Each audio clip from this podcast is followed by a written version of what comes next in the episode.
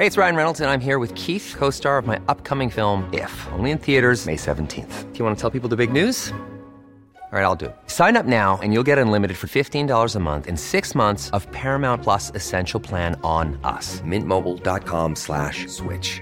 Upfront payment of $45 equivalent to $15 per month. Unlimited over 40 gigabytes per month. Face lower speeds. Videos at 480p. Active Mint customers by 531.24 get six months of Paramount Plus Essential Plan. Auto renews after six months. Offer ends May 31st, 2024. Separate Paramount Plus registration required. Terms and conditions apply if rated PG. Even when we're on a budget, we still deserve nice things. Quince is a place to scoop up stunning high-end goods for 50 to 80% less than similar brands. They have buttery soft cashmere sweaters starting at $50, luxurious Italian leather bags, and so much more. Plus, Quince only works with factories that use safe, ethical, and responsible manufacturing. Get the high-end goods you'll love without the high price tag with Quince. Go to quince.com slash style for free shipping and 365-day returns. Wow. Nice. Yeah. What you're hearing are the sounds of people everywhere putting on Bombas socks, underwear, and t-shirts made from absurdly soft materials that feel like plush clouds. Yeah, that plush. And the best part? For every item you purchase, Bombas donates another to someone facing homelessness. Bombas. Big comfort for everyone. Go to bombas.com slash ACAST and use code ACAST for 20% off your first purchase. That's bombas.com slash ACAST. Code ACAST.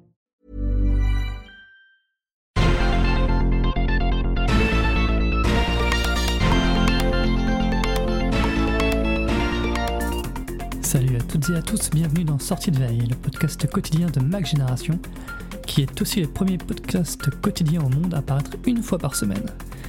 Et oui, en effet, cet été, Sortie de Veille passe au format hebdomadaire pour vous faire un récap de l'actu des derniers jours. Alors la semaine avait commencé plutôt calmement en raison de la fête nationale aux États-Unis le 4 juillet, mais l'actu s'est ensuite emballée avec le lancement d'un nouveau réseau social par Meta qui concurrence frontalement Twitter. On va détailler ça dans le Flash Info. En deuxième partie d'émission, on va retrouver Michael et Pierre qui vont nous rafraîchir la mémoire sur un accessoire d'Apple oublié, l'iPod Radio Remote. Vous vous demandez ce que c'est? On va tout vous expliquer. Nous sommes le samedi 8 juillet, voici les infos qu'il ne fallait pas manquer cette semaine. Les ingénieurs d'Apple ne prennent pas de vacances, ils sont trop occupés à peaufiner les nouveaux systèmes d'exploitation présentés à la WWDC. Cette semaine, les développeurs ont ainsi eu droit à une troisième vague de bêta pour iOS 17, iPadOS 17, macOS 14, WatchOS 10 et enfin tvOS 17. Alors il n'y a pas encore de bêta publique, mais ça ne devrait pas tarder. L'année dernière, la première bêta publique d'iOS 16 était sortie le 11 juillet. Parmi les logiciels non finalisés distribués par Apple, le plus intéressant c'est le Game Porting Toolkit. Ce nouvel outil sert en fait aux développeurs de jeux vidéo à voir comment leur jeu Windows tourne sur macOS et ainsi à faciliter leur portage sur Mac. La deuxième bêta du toolkit est intéressante car elle améliore drastiquement les performances de certains jeux.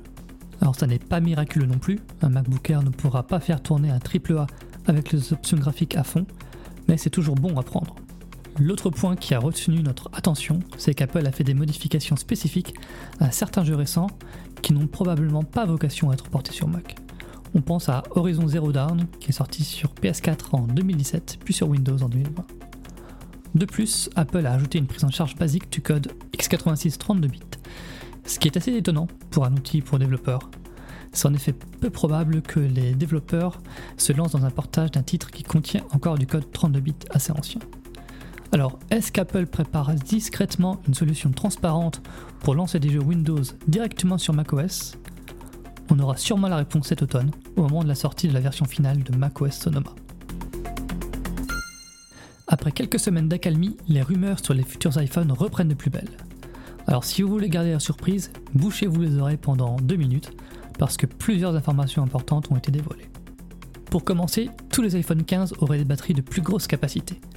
Le gain par rapport aux iPhone 14 irait de 12 à 18% selon le modèle.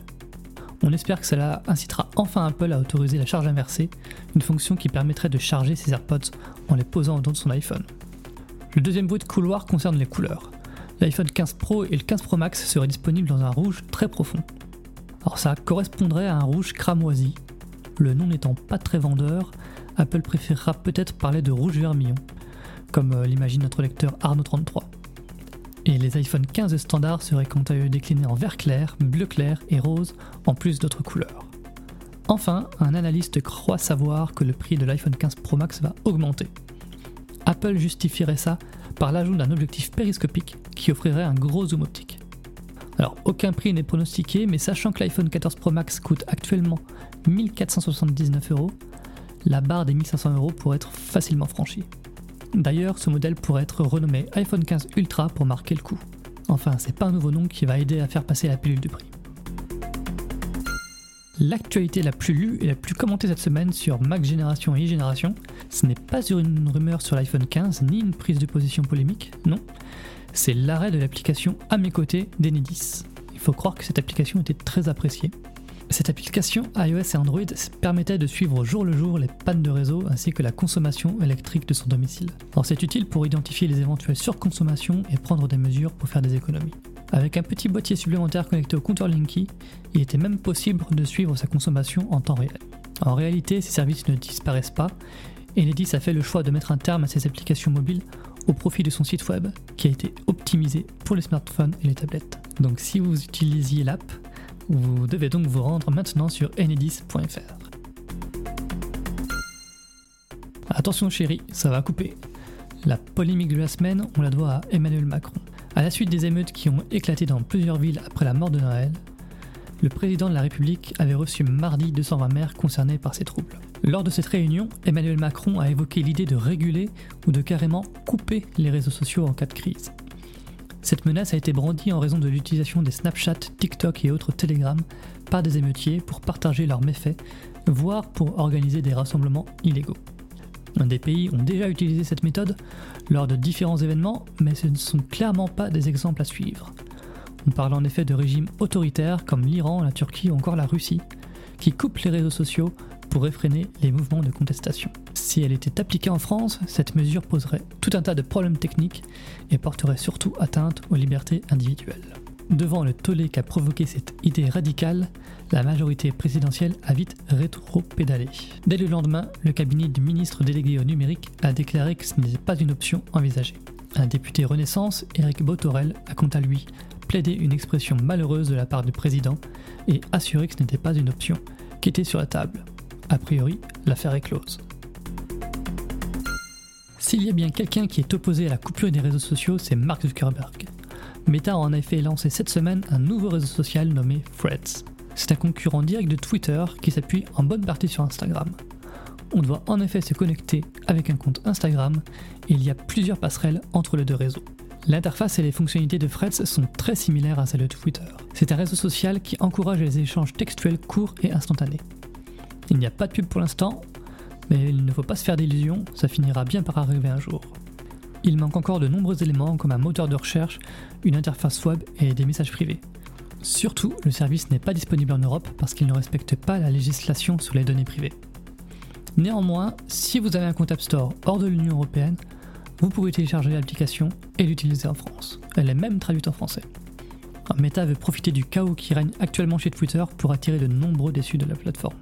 Threads a réalisé un démarrage canon puisque 30 millions de curieux l'ont déjà rejoint. Comme on pouvait l'imaginer, ça ne plaît pas du tout à Twitter qui menace d'attaquer en justice Meta pour violation de sa propriété intellectuelle.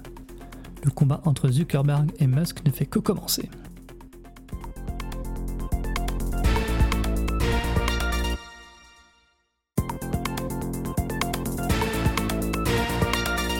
Merci d'avoir écouté le Flash Info de sortie de veille. Si vous voulez écouter l'intégralité du podcast, abonnez-vous au Club Hygiène. Notre offre premium coûte seulement 4,99€ par mois et vous donne droit à beaucoup d'autres avantages, comme l'absence de publicité dans nos applications et des contenus exclusifs. Rendez-vous sur clubhygiène.fr.